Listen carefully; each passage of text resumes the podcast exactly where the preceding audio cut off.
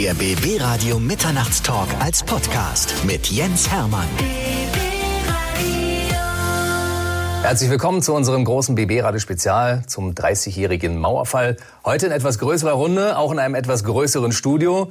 Und das sind meine Gäste heute Abend. Er kommt aus Forst, ist großer Fußballfan, liebt die Musik der Rolling Stones, liest jeden Abend vor dem Einschlafen eine Viertelstunde in einem Buch. Sein Terminkalender platzt nicht nur heute aus allen Nähten, denn er ist aktuell Präsident des Bundesrates und er ist der Ministerpräsident des Landes Brandenburg. Herzlich willkommen, Dr. Dietmar Woidke.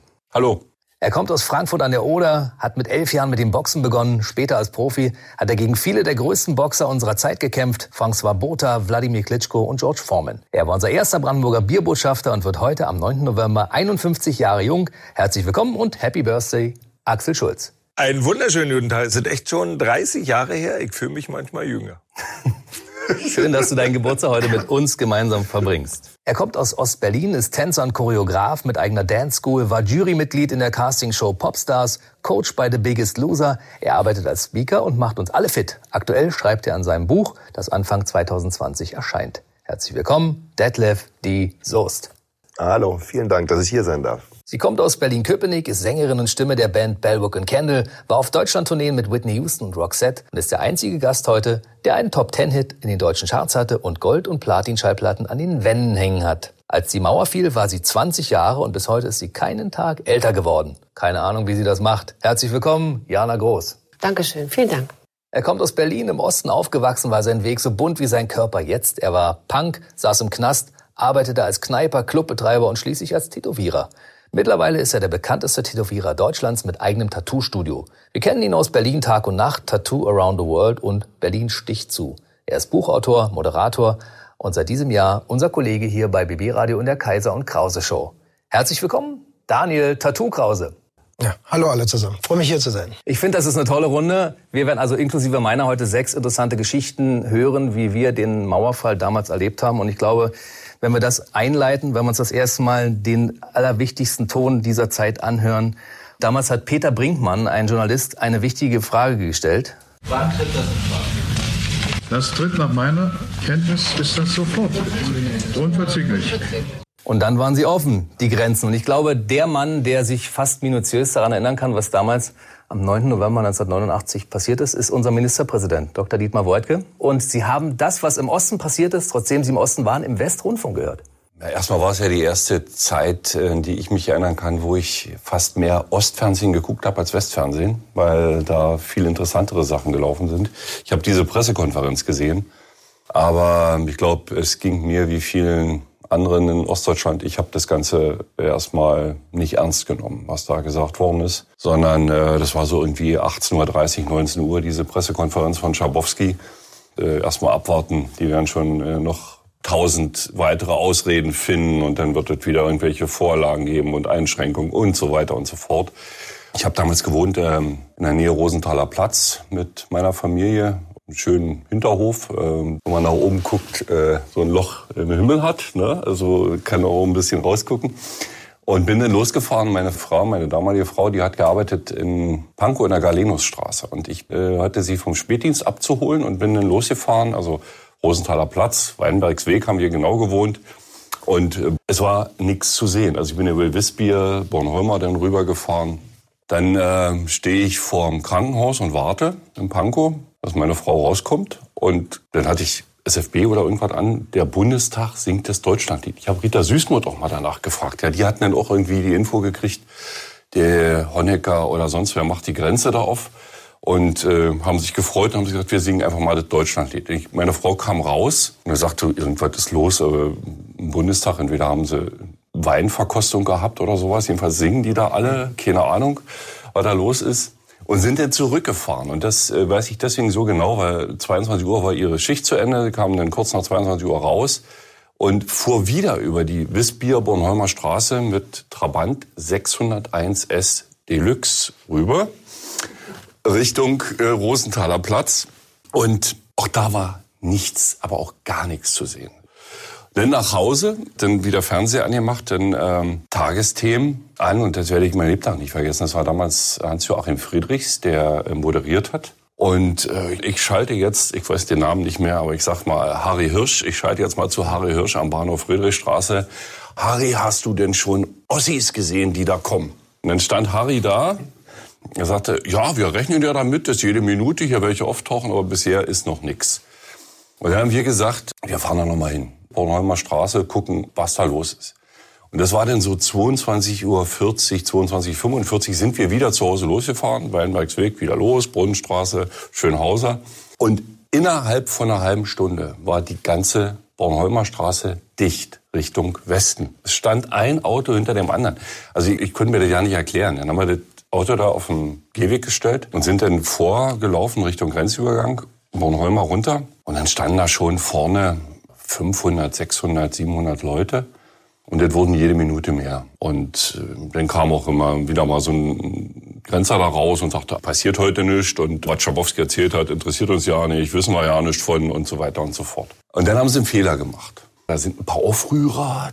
Und das war so alte Stasi-Mentalität. Ne? Da, da müssen ja Aufrührer sein, weil ansonsten würden sich die werktätigen Massen ja nicht vor der Grenze versammeln und äh, die Aufrührer lassen wir rüber. Nun hattest du aber hinten, wenn du 50, 70 Meter dahinter standest, hast du nur gesehen, oh, ich konnte ja mal rüber gucken mit den 96. Da hinten, die ersten gehen in Westen. Das war, was wir gesehen haben, was sich natürlich noch rumgesprochen hat. Und was natürlich genau zum Gegenteil geführt hat, dass die alle so, äh, die ersten gehen, komm, lass weitermachen. Ich fand, das war eine relativ kalte Novembernacht. Da sind da Menschen gekommen, wirklich in Badelatschen und Bademantel. Ich hab, mhm. Von oben haben die das irgendwie gesehen, äh, da was los, ich muss schon mal runter, mal gucken. Und äh, naja, und dann dauerte es noch eine Weile. Ja, und dann ging irgendwann die Schranke auf, weil äh, es waren dann, ich schätze mal so 1000, 1500 Leute da. Und das wurden jede Minute mehr, weil dann sich wieder rumgesprochen hatte, auch ohne soziale Medien übrigens, dass die Ersten darüber gegangen sind. Und dann war auf immer dieser Schabowski-Spruch, der hatte dann auf immer, machte Sinn, die machen die Grenze wirklich auf. Und dann ging diese Schranke da auf und äh, das werde ich auch nie vergessen. Äh, man sieht das ja auch in den, in den Filmen. Die Männer, die da standen, waren vollkommen mit den Nerven runter. Und ich hatte nur Angst, ich hatte wirklich Angst, dass die dicht machen und dass sie sagen, wir lassen jetzt den Schwung rüber und danach haben wir wieder altes Grenzregime und dann sollen die da mal sehen, wie sie in Westberlin klarkommen oder sowas. Deswegen bin ich zu einem Oberfähnrich der Grenztruppen hingegangen und habe gesagt, guter Mann, wenn ich jetzt hier rübergehe, komme ich dann auch wieder zurück. Das ist mir scheißegal. habe ich gesagt, na, wenn Sie mich so fragen, äh, dann gehe ich erstmal. Aber ich hatte keine ruhige Minute, als wir drüben waren und wir sind dann relativ schnell auch äh, wieder zurück, weil du kommst aus dem heller leuchteten Osten, weil ja diese ganzen Lampen auch wegen der Grenze. Gehst du rüber und stehst, das kannst du heute noch mal versuchen, gehst über die Bornholmer Brücke Dunkel. Du stehst im Dunkeln und siehst einen Kilometer weiter, hurra, da ist eine Tankstelle, das ist der Goldene Westen. Und dann wieder zurück und ich werde das nie vergessen, denn also das war ein Gegenstromprinzip. Ne? Du musstest dann erstmal, die Massen äh, sind ja alle, ey, da geht's lang, in Westen, nicht da lang. Das ist, ja, ich will ja wieder zurück, mal zurück in Osten. Und in der Bornholmer Straße gibt's einen Bäcker, kurz vor der Schönhauser. Da stand ein Typ vor der Tür weg, nie vergessen. Letzter Bäcker im demokratischen Sektor, hat er gerufen. Da hat der Bäcker, hat der Bäcker in der Nacht, der war so halb eins, den Laden aufgemacht und hat Pfannekuchen verkauft. Ich sagte, du warst ja wie betäubt. Ich bin da drin, habe erstmal Pfannekuchen gekauft und bin mit meiner Pfannkuchentüte zum Trabant gegangen. Und mit den Pfannkuchen sind wir dann nach Hause gefahren. Und als ich zu Hause war, ich erstmal dann die gute alte Flasche Whisky, die die Westverwandtschaft mitgebracht hatte, äh, aus dem Schrank geholt und habe mir erstmal so einen doppelten, doppelten eingeschenkt. Dachte, jetzt muss ich erstmal Schnaps trinken. Und wenn ich heute noch dran zurückdenke, auch 30 Jahre später, dass das Ganze bei dem hochgerüsteten Sicherheitsapparat, den es in der DDR gegeben hat, ich weiß nicht, wie viele Hunderttausende es gab, die unter Waffen standen und so weiter, dass das Ganze wirklich friedlich über die Bühne gegangen ist, das ist für mich heute noch ein Wunder. I've been looking for freedom. Das BB-Radio Spezial zu 30 Jahren Mauerfall. Axel Schulz, der heute Geburtstag hat, hatte damals auch Geburtstag. Ich glaube, du warst in den Vorbereitungen für deine große Party, als die Mauer fiel. Na, aber komplett. Das war der günstigste Geburtstag, den ich jemals gefeiert habe, sozusagen. Also ich hatte Vorbereitungen gemacht und Getränke geholt, alles was dazu gehabt. Ich hatte meine eigene Wohnung da schon gehabt, also gerade eine Wohnung äh, bekommen äh, zu Ostzeiten sozusagen. Und dann kam immer weniger, beziehungsweise wir haben dann erst äh, nur Kassetten gehört. Und dann irgendwann haben wir Radio angemacht und dann war eben halt die Meldung oder beziehungsweise, dass es Unruhen gab und äh, die Grenze wahrscheinlich geöffnet wird. Und dementsprechend waren meine ganzen Kumpels auf dem Weg nach Berlin. Die meisten jedenfalls. War eine kleine Party dann mit Fernsehen. Fernseher hatte ich auch schon gehabt. Das war bewegend. Also da war der Geburtstag ein Scheißdreck, dagegen war der 21. Aber äh, das war einfach so toll. Wir haben da gebannt vorm Fernseher gesessen und danach nur eine kleine Party gemacht. Wann warst du das erste Mal drüben? Bestimmt eine Woche später. Also wir haben weiter trainiert. Ich war ja damals äh, im Leistungssport eben halt komplett drinne. Und wir haben weiter trainiert und dann, ich glaube, eine Woche später oder so was. Also das war mir ja nicht so wichtig, jetzt mit äh, die 100 Mark abholen oder was das damals war, Begrüßungsgeld, sondern einfach, wo geht die Reise hin? Wir haben dann am, das weiß ich noch wie heute, also am 9. November eben halt Grenzöffnung. Am 10. haben wir Training gemacht früh mit Manfred Wolke damals in der Trainingsgruppe. Und dann saßen wir da und haben gesagt, jetzt ist die Mauer offen, jetzt können wir eigentlich Profi werden.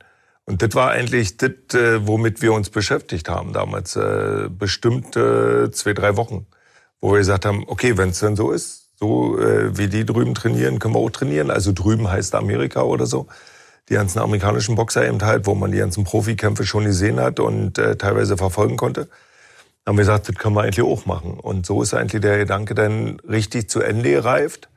Und äh, eine Woche später war ich dann irgendwann in Berlin. Hatte es für dich nicht so einen Reiz, weil du ja vorher schon mal im Westen warst? Also warst ja in Kopenhagen, glaube ich, in den 80er Jahren irgendwann und hattest dementsprechend schon mal die Gelegenheit, den Westen schon mal anzutesten. Ja, ich war äh, durch, durch, die, äh, sag ich mal, durch meinen damaligen Beruf als Sportler da, hatte ich die Möglichkeit, ich war in Italien, in Frankreich, in Dänemark und wiss ich was schon, also zu Ostzeiten schon viel gereist. Und deswegen war das jetzt nicht so reizvoll, da irgendwo hinzufahren. Und äh, meine erste private Reise war dann sozusagen Berlin und dann kurz danach nach Hamburg. Mit wem bist du damals das erste Mal rübergefahren? Äh, mit meinem damaligen besten Freund, äh, Thomas, der ist leider schon verstorben. Aber äh, wir sind da rübergefahren und wollten auch noch ein Auto kaufen und äh, in Hamburg dann. Und sind mit dem Trabi hingefahren und dann sagte er zu mir, pass mal auf, wenn wir ein Auto kriegen, kriegst du mein Trabi, weil ich hatte damals noch kein Auto und keine Möglichkeit überhaupt. Und ich so, ach, das ist ja geil. Dann sind wir da rübergefahren mit dem Trabi. Und dann jedenfalls gab's keine, keine schönen Autos mehr. Also kein VW mehr, keine Dings. Für 6000 Mark hat Thomas damals gehabt. Und wir dann, ach du Scheiße. Und dann haben wir einen Lader gesehen. So ein Lada Niva oder wie das Ding hieß. Und der hat genau 6000 Mark gekostet. Und ich so ein geiles Auto. Der ist ja fast nagelneu. Den wollte Kinder haben. Und den haben wir dann mitgenommen. Dann weiß ich noch, wir ihn zu Kocher, seine Frau dann, also ich dann mit dem Trabi hinterher, hinter den Lader geheizt, weil er, den Lader durfte ich natürlich nicht fahren. Und dann äh, sind wir zu seiner Frau. Sie kickt an und sagt, was? So eine Ostschleuder? Wir haben jetzt schon Westen. Den kannst du schön alleine fahren. Und ich war so angepisst. Ja, und hab gedacht, ist die denn bescheuert, die Alte? Und da war natürlich mein Gedanke, dann fährt den, äh, dann fährt den Kocher und sie fährt den Trabi weiter. Dann habe ich wieder kein Auto. Also ich dann, komm, so scheiße ist der doch gar nicht. Ich habe sie dann überredet und sie hatten zum Glück behalten. Und ich habe dann Trabi gekriegt. Mein erstes sozusagen Ost-West-Auto. Über die Autos werden wir ja noch reden, über die ersten Autos, die wir damals hatten. Bei Detlef war es relativ unspektakulär, sage ich mal. Wir kennen uns ja von früher. Ich Ja. als ehemaliger staatlich geprüfter Schallplattenunterhalter, unsere Wege haben sich gekreuzt. Du warst damals in einer Tanzcompany oder Modecompany, ihr habt öfter Auftritte gehabt. Und du warst, glaube ich, am 9. November zu Hause. Du, ich hatte auch, äh, das hat mich gerade an Axel so erinnert, oder als Axel das gesagt hat, ich hatte auch meine erste Wohnung, ich war ja 19 und hatte in Marzahn, Marzahn-Ahrensfelde, also ganz weit draußen, äh, meine erste Einraumwohnung mit Badewanne, Küche und äh, Wohnzimmer. Golliner Straße 46. Und ich habe dort gelegen mit meiner Freundin Jackie damals. Die hat schon geschlafen. Und ich habe aktuelle Kamera geguckt. Und da kam das halt mit dem Schabowski und so weiter. Und ich war so "Hä?" und habe dann so Jackie so angetippt, hab sie wieder wach gemacht und gesagt, du Jackie, irgendwie, da kann man jetzt irgendwie in Westen oder so. Aber so eher verwirrt so, ja, so, so nebulös irgendwie. Äh, können wir irgendwann die Tage mal gucken gehen. Und dann war das für uns eigentlich eher so ein bisschen, also ich sage jetzt nicht gruselig, aber doch sehr suspekt, jetzt plötzlich da rübergehen zu können. Und was erwartet uns denn da? Und wir haben eine Woche gebraucht, um uns überhaupt dazu entscheiden, da dann mal rüber zu gehen. Und ich glaube, wir haben noch mal einen Monat gebraucht, uns zu trauen, da hinzugehen und uns irgendwie dieses Begrüßungsgeld zu holen. Also wir waren doch eher sehr, sehr verunsichert von der Situation und von den Möglichkeiten, als dass wir wie viele andere verständlicherweise da mit wehenden Fahnen rübergerannt wären und gesagt hätten, ey, oh, äh, ein Potpourri voller Möglichkeiten. Nee, wir waren eher so ein bisschen vorsichtig. Ja. Ich glaube, Freunde von mir hatten sich schon in sieben unterschiedlichen Bezirken siebenmal Begrüßungsgeld abgeholt, bis ich dann irgendwann mal nach einem Monat oder so dahin gegangen bin und mir meine 100 äh, Mark geholt habe. Ja. Also es war doch schon sehr unspektakulär. Und als diese 100 Mark dann irgendwann in deiner Kasse waren, hast du die auch gleich ordentlich ausgegeben und zwar mehrfach. okay, also wir haben natürlich diesen ganzen, diese Konsummöglichkeiten auch wahrgenommen und waren ja sehr jung und naiv. Und ich weiß noch, wir waren in Neukölln und waren in so einem Fernsehladen drin, wo es total viele schöne, bunte, große Fernseher gab. Und da war so ein silberner Fernseher, der sah schön aus und da stand L-O-E-W-E -E drauf also Löwe. Und äh, dann dachten wir so, oh, der, der kostet nur 100 Mark. Das MTL dahinter, das kannten wir ja noch nicht. Also monatlich. Das war ja für uns keine MTL, was ist MTL? Weiß ich nicht. So, so wir also da vorne ran und haben gesagt, ja, wir wollen gerne einen Fernseher für 100 Mark. Und dann hat sich erst rausgestellt, dass der über 3000, ich glaube 3200 Mark kostete und äh, das eine monatliche Rate war. Wir waren aber so unsicher, dass wir dann nicht gesagt haben, nee, das können wir uns nicht leisten, sondern der hat dann gesagt, okay, wollt ihr den haben? Und wir dann so, so, das war mein erster Teilzahlungsvertrag, ja, den ich hatte. Das ist irgendwann dann in den nächsten Jahren hochgegangen bis auf 65.000 Mark, die ich dann irgendwann Schulden hatte, weil äh, irgendwelche Leute bei mir geklingelt haben und gesagt haben, wollen Sie eine Bert Bertelsmann Lexikothek? Ganz toll, darf ich mal zehn Minuten reinkommen? Und ich kannte das ja nicht, wir kannten das ja alle nicht im Osten. Da ist ja nett, da besucht mich jemand, der kennt mich gar nicht. Ja, kommen Sie mal rein, ja. Und so ging das nach und nach immer. Also ich hatte irgendwann 65.000 Mark Schulden, weil ich mit diesem ganzen Konsumding nicht klargekommen bin. Über den Konsum werden wir nachher nochmal ausführlich reden, äh, über Dinge, die ihr von eurem ersten Geld gekauft habt. Aber erstmal wollen wir natürlich noch die Geschichte von Jana hören. Jana war ja damals noch nicht die Frontfrau von Bellbook in Kendall, aber du warst schon mit einem Musiker liiert zu der Zeit. Ja, ich war mit Henne von Rosa Lilly damals, äh, Bassist war der ist ja immer noch zusammen und wir haben unweit von Detlef, habe ich gerade gemerkt, gewohnt in Marzahn-Ahrensfelde, auch in einer Einzimmerwohnung. Und äh, wir haben das gesehen. Ich weiß jetzt nicht mehr, welcher Sender es war, aber ich habe die Rede verfolgt und ich habe gedacht, naja, gut, alle, die sich jetzt ähm, bereit erklären wollen, die DDR zu verlassen oder eben raus wollen oder so, die können sich da melden. Aber das war für mich jetzt nicht relevant oder für uns. Wir wollten ja da bleiben. Und dann haben wir das Licht ausgemacht und sind ins Bett gegangen. Also total doof irgendwie. Und da ärgere ich mich schon heute noch drüber, wenn ich so Geschichten höre von Herrn Wojtke zum Beispiel oder wenn ich das im Fernsehen sehe, wie, das, wie die Leute da so hingerammelt sind zu den Grenzen und die Grenzer waren unsicher und so. Und äh, da kriege ich jedes Mal irgendwie so eine Gänsehaut und denke, das ist äh, so Wahnsinn, so eine Masse und so eine Kraft. Und ich habe es nicht erlebt. Ich habe einfach geschlafen. Und am nächsten Morgen seid ihr erwacht ja. und die Mauer war gefallen. Genau, ich habe das dann beim Frühstücksfernsehen gesehen und bin dann aber zur Arbeit gefahren. Ich habe damals gearbeitet auch in Köpenick in einem Restaurant und bin dann dahin und habe die Köchin getroffen und mehr waren da nicht. Also es war niemand, der die Tür hätte aufschließen können. Also kein Chef, kein äh, Kellner oder so. Und wir sind dann beide in die S-Bahn wieder zurück und sind Friedrichstraße rüber und haben uns überlegt, wir gucken mal und haben dann auch diesen Stempel da direkt an der Grenze, sind nächste Station raus, ich weiß nicht, irgendwie Wilhelmstraße. Und es war genauso ein Gefühl, wie wir schon gehört haben, also rausgekommen und nichts Spektakuläres gesehen. Also ich dachte, der Westen ist irgendwie ein bisschen anders, ein bisschen geiler, irgendwie bunter oder so. Also ganz doof äh, war es so, wir haben eine Zigarette geraucht und sind wieder zurückgefahren. Das heißt, ihr habt euch an dem Tag nicht mal euer Begrüßungsgeld abgeholt? Nein, das Geld kam wirklich viel später erst. Ich glaube, ich habe das auch gar nicht so geschnallt, dass man da jetzt Geld bekommt. Äh, das kam viel später. Seid ihr damals wieder zurück und habt das Restaurant eröffnet? Nee, da war auch keiner mehr. Also ich bin dann direkt nach Hause und dann auch abends äh, über einen Rudower Übergang.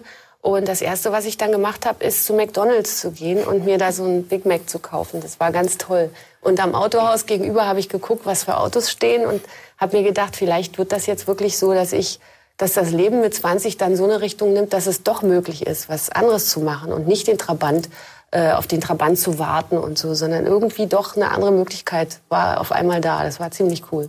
Rosa Lilly war ja in der DDR eine ziemlich angesagte Band damals, auch relativ erfolgreich. Hat Henne nicht irgendwie gesagt, Mensch, lass doch mal gucken, was wir, ob wir vielleicht eine Karriere im Westen starten können? Was können wir da machen? Naja, nee, also für die war das so, für die war das, glaube ich, wichtig, dass es erstmal weitergeht, was ja dann auch nicht passiert ist. Also das ist ja relativ schnell alles eingebrochen und Ostmusik wollte keiner mehr hören. Und da war jetzt nicht gleich irgendwie die große Euphorie, äh, was wir alles machen können oder so. Das kam dann erst später. Erstmal kam für uns Kind und ein bisschen so Leben und zurechtfinden und dann kam die Musik. Und wann war das erste Mal, als ihr in Westberlin wart und euch Geld abgeholt habt und vielleicht auch mal so ein bisschen den Konsum genießen konntet? Also es war schon relativ spät danach. Also wir sind immer mal gucken gefahren, aber dann gekauft. Äh, von dem Geld habe ich mir tatsächlich Geschirr. Ich fand das immer so toll, so ein Geschirr, wo man sich raufsetzen kann äh, halt so ein unzerbrechliches Teil in Schwarz und, und da so ein ganzes Set davon zu haben, das fand ich unheimlich toll. Und das ist immer noch so bei mir, dass die Schränke überquellen und ich kaufe bei eBay alles, was man irgendwie äh, geschirrtechnisch benutzen kann, Gläser und so. Es ist, die ganze Butze ist voller Zeug. Und dieses ehemalige DDR-Geschirr, also äh, Wendegeschirr, gibt's ja. noch bei dir? Nee, natürlich Schrank? nicht. Es ist nee. nicht kaputt gegangen, ich habe es dann einfach weggeschmissen. ist das der Nachteil von Geschirr, was nicht kaputt geht? Das muss man tatsächlich wegschmeißen am Ende. I've been looking for freedom. Das BB-Radio Spezial zu 30 Jahren Mauerfall. Hier läuft das BB-Radio Spezial 30 Jahre Mauerfall mit Brandenburgs Ministerpräsident Dietmar Woidke, Tanzcoach Detlef Die Soest, Jana Großsängerin vom Bellbook und Candle, unser Frankfurter Boxlegende Axel Schulz und meinem neuen Kollegen Tattoo Krause. Krause, ich glaube, als die Mauer fiel, warst du gerade frisch aus dem Knast raus. Und das ist so eine interessante Geschichte, die wollen wir natürlich hören ich finde die Geschichten hier schon alle spannend. Meine war ein bisschen anders, glaube ich, ein bisschen ganz anders.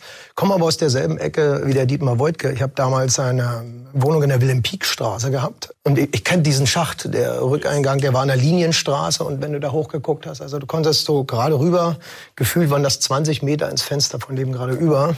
Ja, aber für mich war es halt anders, weil ich bin vier Tage vorher wirklich in der Tat erst aus dem Gefängnis gekommen, habe aus politischen Gründen gesetzt, also was die sich da ausgedacht haben. Also ich war Punker, ich habe in einer Band gespielt auch, ich hab, bin mit Künstlerkindern groß geworden, es war viel Kontakt zur Kirche da. Und es war eigentlich eine Frage der Zeit, bis ich absortieren werden musste aus einem System, ähm, was im Prinzip bestimmte Dinge nicht dulden konnte, um weiter zu funktionieren.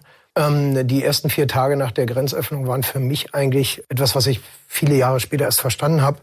Weil du kommst in eine Stadt, die sich komplett verändert hat, die in Aufruhr ist. So, das heißt, wenn du dann hörst, die Mauer muss weg, wenn du hörst, wir sind ein Volk, wenn du dann merkst, dass alles gegen dieses Regime polarisiert, ich glaube, das wäre so gefühlt ein Jahr vorher einfach nicht möglich gewesen. Deswegen bewundere ich bis heute äh, die Bürger der DDR, dass die in einer beispiellosen Art und Weise, in einer friedlichen, beispiellosen Art und Weise es geschafft haben, diese Mauer zu Fall zu bringen. Mich mittendrin ähm, konnte ich überhaupt nicht bewerten. Ich war eigentlich mit Saufen und Party beschäftigt, weil ich bin ein Jahr viel zu früh aus dem Knast gekommen. Wusste eigentlich gar nicht warum. So, ich habe versucht, meine Freunde in diesem Gewühl zu finden, die alle verschwunden waren. Es hieß, einige sind über die Tschechei in den Westen abgehauen, einige sind abgetaucht, einige sitzen wohl noch in anderen Haftanstalten. Und ich hatte dann eigentlich mit mir selbst zu tun, ähm, erstmal klarzukommen. Musst dir vorstellen, wenn du aus dem Gefängnis kommst, ich habe elf Kilo abgenommen, habe meine Haare verloren. Ähm, ich war eigentlich gar nicht ich selbst und ähm, musste mich orientieren. Und irgendwann in diesem Orientierungslosigkeit, also ich hatte einen Kumpel wiedergefunden, mit dem war ich drei Tage betrunken und dann liegen wir in meiner Wohnung und ich höre das im Radio abends. Ich hatte so ein kleines Radio mit einer Batterie, das stand in meiner Küche. Ich hatte auch einen Badeofen, also ich hatte nicht wirklich Luxus da drin. Und ähm, hörte dann auf einmal in so einem Halbjum, die Mauer ist auf. So, und ich das dann dreimal. Ich sag, die Mauer ist auf, die Mauer ist auf. Dann habe ich den versucht zu wecken, das war schwer möglich. Und dann war es wirklich so, wir hatten nichts an. Ich habe mir dann alte Latschen genommen, ich habe so eine alte Schlabberhose gehabt, eine Jacke über und sind wir einfach auf die Straße rauf. Wir sind dann hochgepilgert auch zum Grenzübergang in Berlinstraße. Und mein alter Kumpel Moschal, ähm, der hat auch ein Jahr äh, unschuldig gesessen, ähm, weil der war auch äh, Musiker. Der hat an dem Abend Republikflucht begangen. Also du musst dir vorstellen, der Mann war komplett traumatisiert, er war komplett fertig, hat Misshandlung erlebt im Gefängnis. Und wir hatten, äh, das Einzige, was wir in diesen ganzen Partynächten hatten, in diesen drei, vier Nächten, bevor die Mauer fiel, war einfach nur Fluchtpläne. Wir müssen ja auch irgendwie weg, wir müssen weg, wir müssen weg ähm, weil wir natürlich aufgrund dieser Erfahrung, die wir, dieser junge Erfahrung, die wir im Gefängnis machen wurden, ähm, einfach nur noch raus mussten aus diesem äh, Ding. Und wir pilgerten dann mit diesen Menschenmengen in Richtung Grenzübergang in Berlinstraße. Und irgendwann fasste der mich an die Hand und sagte, los jetzt. Ich wusste gar nicht, was der von mir wollte. Los jetzt war für ihn das Signal, dass er jetzt, der will flüchten, so. Das heißt, du hast richtig gemerkt, in seine Psyche hat einen Knacks, ist der gerannt. Der hat versucht, sich da durchzudrängen, der hat um sich geschubst, der hat auch gebrüllt. Und ich bin einfach hinterher und habe gebrüllt, bleib stehen, bleib stehen, bleib stehen. Und ich hatte Angst um den, weil ich wusste nicht, was da vorne an diesem Schlagbaum passiert. Ich wusste nicht, hat da trotzdem einer eine Knarre, schießt da noch einer? Weil das, was ich aus meinem Kofferradio mitbekommen habe, ich habe äh, erst einen Tag später in irgendeinem anderen Fernsehen die Rede äh, da gehört, dass eine Mauer offen ist. Wir sind einfach nur einem Menschen so gefolgt, weil irgendwo im Westradio einer gesagt hat, die Mauer ist auf. So, und als wir da in diesem Schlagbau waren, da war alles offen, ich rannte einfach hinterher und das hat überhaupt gar keine Rolle gespielt. Ich hatte nur Angst um diesen Typen. Und er hörte erst auf zu rennen, als zwei Westpolizisten zu sehen waren. Dann kam der runter und ähm, ähnliches Bild wie an der Bornholmer Straße. Ähm, da ist ja heute der Hauptbahnhof, da ist alles wunderschön und bunt. Da gab es damals gar nichts. Es war ein reines Industriegebiet. Es gab auch eine Tankstelle. Der Tankwart, der hat einfach aufgegeben. Irgendwann hat alles umsonst verteilt an dieser Tankstelle. Und da landeten wir irgendwann total durchgefroren mit Latschen an, an dieser Tankstelle bei einem Tankwart wenn ich den heute noch mal wieder treffen würde, äh, weiß nicht, was ich dem alles schenken würde. Der hat einfach den Menschen, die kamen, alles gegeben, was er hatte. So und das war so auch mein erster Kontakt im Westen. Irgendwann haben da alle getrunken auf der Tankstelle. Keiner ist mehr betrunken geworden. Jeder hat irgendwie versucht, in Richtung Kudamm zu kommen. Da bin ich dann gelandet irgendwann nachts um eins und da war dann alles bunt, da war alles toll. Da war das so, pff, vergleich's mal von der Menschenmenge wie die Love Parade. Alles voll mit Menschen, die auf Autodächern standen, hupten, feierten. Alle haben sich geküsst und umarmt ich kann ja gar nicht mehr sagen, wie ich irgendwann nach Neukölln gekommen bin. Auf jeden Fall am nächsten Morgen ging irgendwann die Sonne auf und das weiß ich auch noch ganz genau. Und die Menschen, Menschen in Westberlin kamen aus ihren Haustüren, sind in Busse eingestiegen, sind nach Arbeit gegangen, sind mit ihrem Hund Gasse gegangen, als wenn nichts passiert ist. So. Wir saßen da beide, total durchnächtigt mit unseren Latschen, noch ein halbes Bier. Und mein Kumpel Moshe guckt mich an und was ist jetzt? Ich habe so eine Weile gebraucht, um zu antworten. Ich sage, na, alles nach Plan, Alter. Und was ist der Plan? Wir gehen jetzt nach Hause und schlafen uns aus. Das war meine Nacht. Und es war aber, man kriegt ja wieder eine Gänsehaut. Es war für mich gefühlt, wenn du mit diesen Repressalien gelebt hast, und ich glaube, ich habe gewusst, mit diesen Repressalien seit 1987 leben müssen, dann stand für dich fest, du musst einfach weg. So, du musst einfach weg und auf einmal passiert dieses Unwirkliche. Und ich habe da viele Diskussionen mit meinen Westverwandten, ähm, dass diese Mauer weg ist. Ich habe Westverwandte, die ich bis heute nicht mehr besuche, weil wir uns da ewig gestritten haben. Wir hätten uns schon viel früher befreit. Ich sage, einen Scheiß hättet ihr getan. Du wirst als Kind mit einem Bewusstsein erzogen, was passiert, wenn du dich wehrst gegen einen Staat, der eigentlich ein Regime ist, der eine Diktatur ist. Du wirst niedergeknüppelt. Wenn deine eigene Familie, deine Freunde im Knast lang, weil sie ihre Meinung sagen, dann wehrst du dich irgendwann nicht. Du fügst dich da ein und versuchst deine Nische zu finden. Und äh, wenn ich dann die Westler teilweise hab sagen hören, äh, wir hätten schon früher und warum habt ihr das nicht gemacht, dann habe ich mich mit diesem Kampf oder mit dem, auf was ich stolz war, dass wir uns so befreien konnten, einfach herabgewürdigt gefühlt. Also es war ganz schwierige Zeit für mich, die erste Zeit. Ich bin dann auch wirklich freiwillig in den Osten zurückgegangen, weil da habe ich meine Leute wieder gehabt, die dann Stück für Stück, auch nach ziemlich kurzer Zeit, nach drei, vier Monaten, sich alle wieder im Osten bewegt haben und versucht haben, einen Weg zu finden und eigentlich da nur an so eine ganz schwierige Grenze gestoßen sind, weil sie nicht wussten, wo die Reise hingeht. Ich glaube, dass die Politik ein ganz schwieriges Feld damals hatte, wie räume ich zwei Länder auf, wie bringe ich die zusammen und wie schaffe ich eine, ein Gefüge für Menschen, die da jetzt weiter leben müssen. Also und da kommst du dann mitten rein. Auch dieses ähm, Dings. Ich glaube, ich kann mich nicht erinnern, dass ich überhaupt ein Begrüßungsgeld abgeholt habe. Weiß ich gar nicht. Mit immer irgendein alter Punkerkumpel oder jemand, der im Westen Musik gemacht hat, komm mal zu uns, wir trinken mal hier, wir machen mal da. Ich glaube, ich bin da nie hingegangen. So. Ich weiß, ich kann dir bis heute nicht sagen, ob ich jemals auf einer Bank war mir diese, diese 100 Mark abgeholt habe. Weiß ich gar nicht. Ich habe es auch gar nicht gebraucht. Das Einzige, was ich bewundert habe, es gab viel schönere Lederjacken für Punker so. Wenn du da zu Blue Moon am Kudamm gegangen bist und es gab die geilen Doc Martens Stiefel so, aber meine Stiefel, die ich anhatte, die hatten ganz besondere Geschichte, ähm, muss gar nicht so weit ausholen, die waren von meinem Uropa und deswegen hätte ich die nie getauscht in dem Augenblick gegen Stiefel, die da in so einem Blue Moon Laden standen. Also ich habe da ganz viele andere Dinge drin in dieser dieser Nacht, auch in dieser Übergangsgeschichte. Du warst verurteilt für etwas, das du nicht getan hast und kamst am Ende dann trotzdem ein Jahr früher raus, als ursprünglich festgelegt wurde ähm, als ich verhaftet wurde, ich wusste gar nicht, warum ich da war. Das heißt, das wird dir auch nicht erklärt. Du wirst da zusammengestuckt. Ich kann dir was erzählen über die ersten zwei Nächte in einer Zugangszelle. Da geht alle Stunde ein Licht an, da kommen zwei Typen rein, ein Gitter knallt. Und wenn du nicht schnell genug in der Ecke stehst, deinen Namen sagst und warum du da bist, egal ob du weißt, warum du da bist oder nicht, dann wird dir das erklärt. Auf eine ganz harte Art und Weise. Ich war nach 48 Stunden weit, dass ich alles unterschrieben hätte, was die mir vorgelegt haben. Ich wollte einfach nur meinen Frieden haben. Ich war 19 Jahre alt ich war frisch verliebt. Ich war ein Jugendlicher, der dachte, dass er in irgendeiner Form noch eine Selbstbestimmung in sich erfährt. Und mir wurde ganz schnell erklärt, wer ich bin und was ich bin und dass ich überhaupt nichts zu sagen habe. Das heißt, ich habe zwei Jahre bekommen für etwas, also bei der Gerichtsverhandlung kam kein Geschädigter, es gab kein Gegenanwalt, es gab gar nichts. So, ich saß da, wurde reingeführt, ähm, musst dir vorstellen, du kommst mit vier anderen Häftlingen zusammengekettet ähm, an den Füßen und ein Wärter, der dich reinführt, die drehen dir eine Knebelkette an das Ring.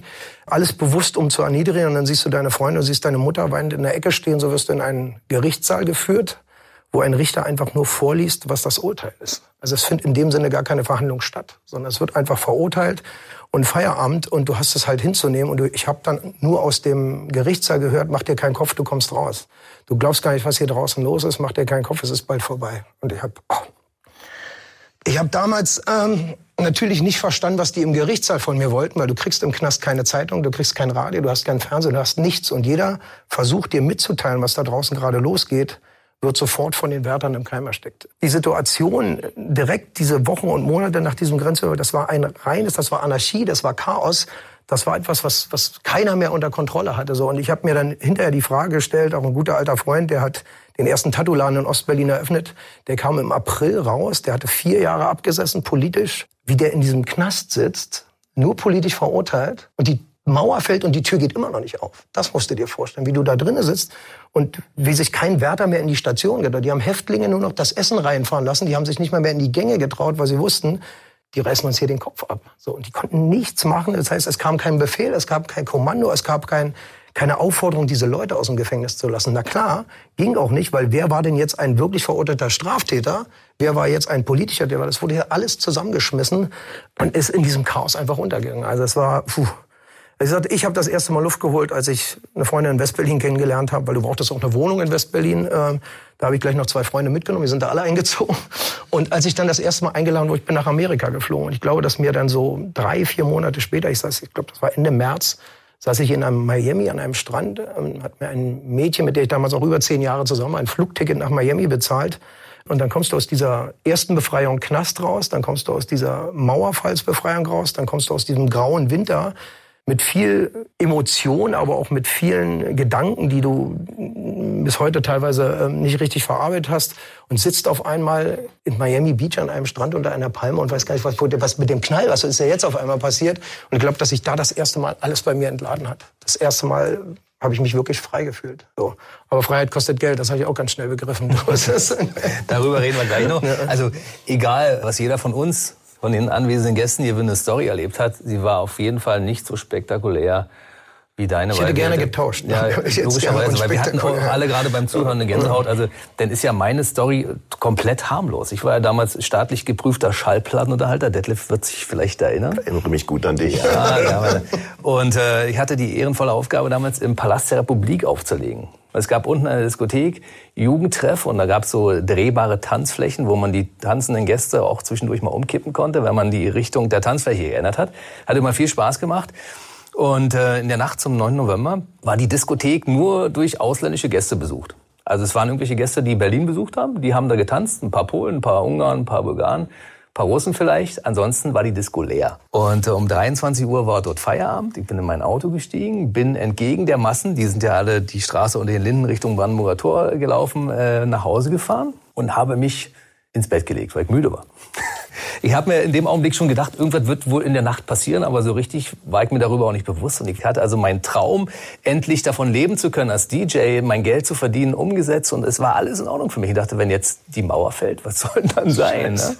Und dann bin ich einfach ins Bett gegangen. Und ich hatte mir kurz vor dem 9. November einen Videorekorder gekauft. Es gab damals in der DDR Videorekorder, kosteten 7500 Ostmark. Werdet ihr euch vielleicht erinnern. Und äh, ich war damals finanziell durch meinen Job in der Lage, mir so ein Ding kaufen zu können. Und äh, bevor ich einschlief, habe ich so gedacht, verfluchte Axt, wenn jetzt die Mauer wirklich tatsächlich fallen sollte irgendwann in den nächsten Tagen, dann habe ich 7500 Ostmark für einen Videorekorder ausgegeben, wo man für dieses Geld im Westen bestimmt mindestens zehn Stück bekommt. Was mache ich denn nun? Bin ich eingeschlafen, aufgewacht, aufgestanden, habe den eingepackt und bin ins Zentrum Warenhaus in Marzahn gefahren, am Helene-Weigel-Platz, werdet ihr kennen als Marzahner. Da hat ein Freund von mir gearbeitet, habe gesagt, Mike, nimm unbedingt diesen Videorekorder zurück. Da hat er gesagt, ich habe nicht so viel Geld in der Kasse. Warum denn eigentlich? Na, weil wir bald Westgeld haben werden ich möchte den zurückgeben. Und er sagt, aber nur, wenn ich etwas abkriege. Ich sage, okay, kriegst du ab. Auf die Art und Weise habe ich dann den Videorekorder zurückgegeben und bin dann tatsächlich erst am 10. November äh, über die Friedrichstraße nach Westberlin gefahren und habe mir da mein Begrüßungsgeld abgeholt.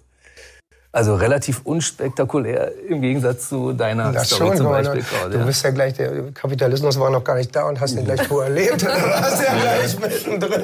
Aber dafür kannst du dir vorstellen, wenn man als, als äh, jemand, der bei der Konzert- und Gastspieldirektion gelistet ist, und monatliche Arrangements bekommt und auch Geld verdient, natürlich anschließend, wenn diese ganze, dieser ganze Apparat zusammenbricht, kein Geld mehr da ist und du auf einmal von, von jetzt auf gleich arbeitslos bist. Detlef kann das wahrscheinlich nachvollziehen, ne? Ich kann da ein Lied von singen. Ich war ja damals in einer von insgesamt, ich glaube, es dürften nur zwölf, es dürfte nur zwölf staatlich geprüfte Modenschaugruppen geben in der DDR.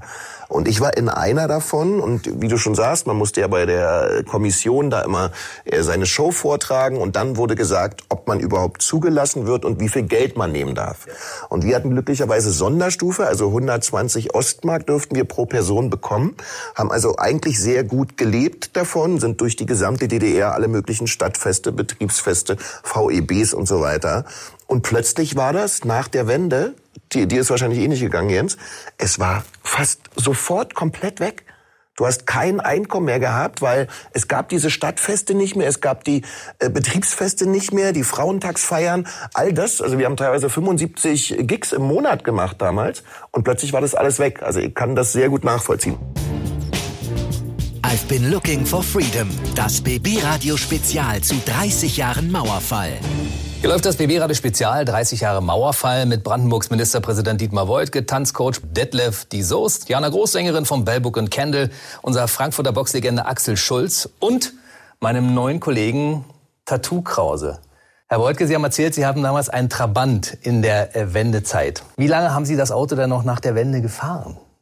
Also bis, ähm, bis 91, 92. Ähm, wobei ich dann schon ein anderes Auto hatte. Ich bin ja dann äh, relativ schnell, also 90 nach Niederbayern gegangen, arbeitsmäßig und hatte dann in Ford Fiesta als äh, Dienstauto. Und das Problem war dann immer, wenn du vom Ford Fiesta umsteigen müsst, war größenmäßig, war es ja fast identisch, aber der hatte einen Bremskraftverstärker, was der Trabant nicht hatte. Und du musstest dich dann wieder dran gewöhnen, äh, vor der Kreuzung doch möglichst schon 100 Meter vorher zu, dran zu denken, dass du irgendwie anhalten musst und das mit purer Körperkraft machen musst. Übrigens habe ich dasselbe gedacht, als ich mit Tom Hanks ähm, mit einem blauen Trabant durch Eisenhüttenstadt gefahren bin, den ihm die Märkische Oderzeit geschenkt hatte. Und er ist gefahren. Mit Sicherheit hatte er das erste Mal eine Pistolenschaltung in der Hand. Das ist ja auch noch diese berühmte Trabantschaltung.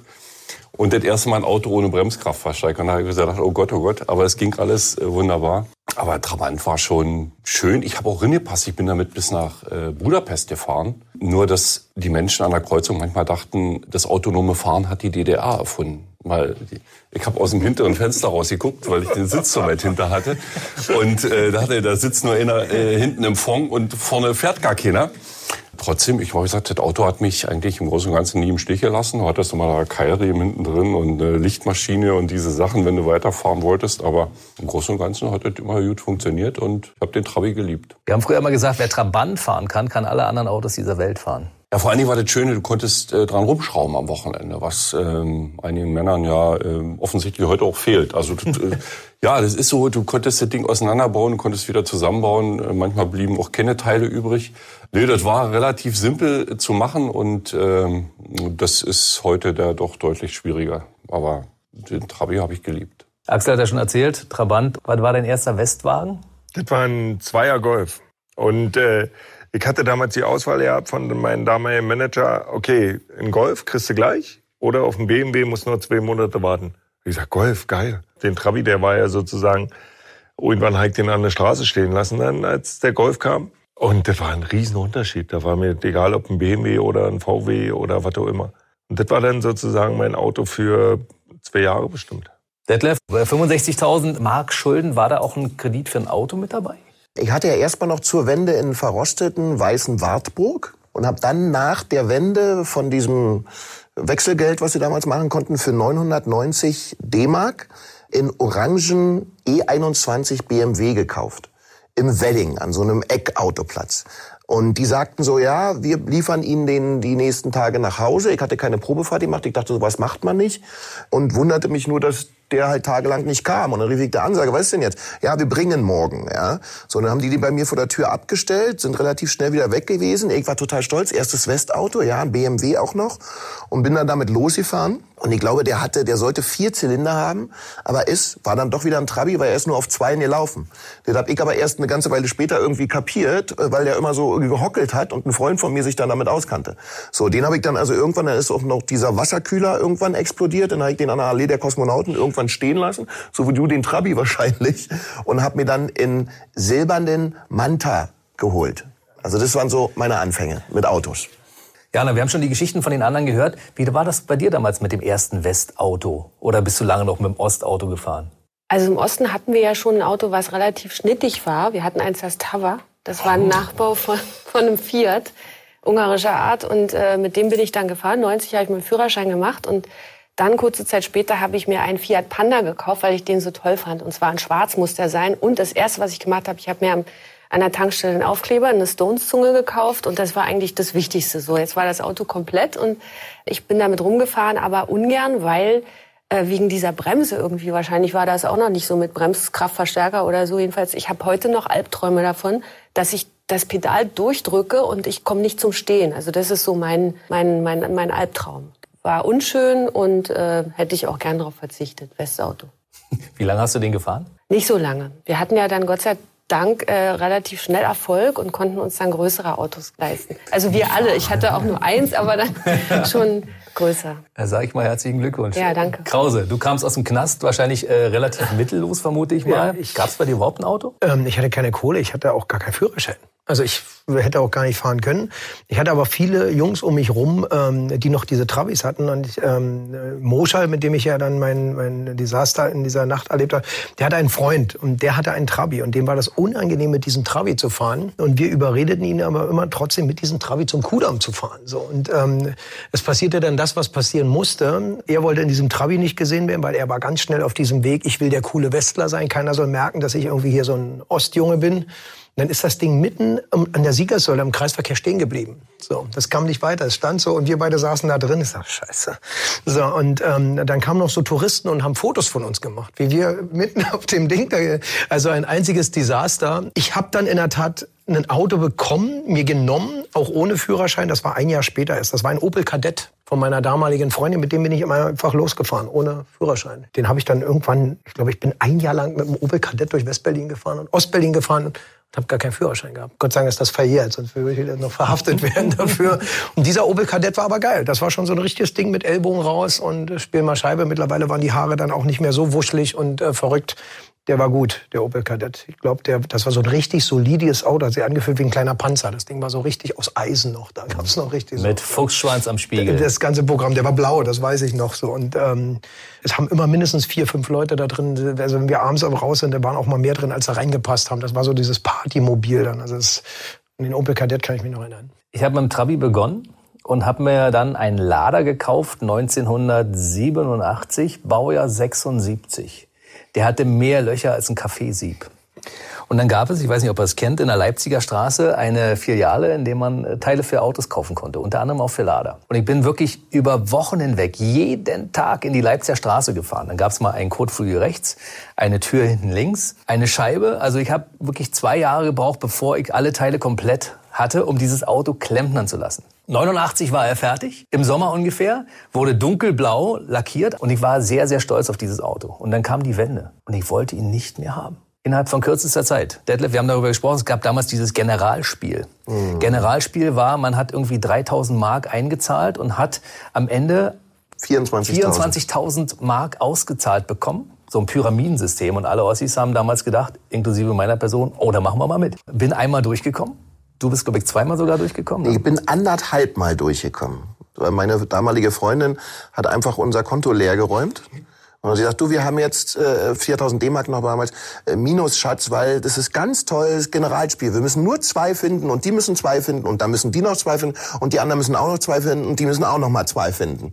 Und dann haben wir 24.000 D-Mark. Und ich bin durchgedreht.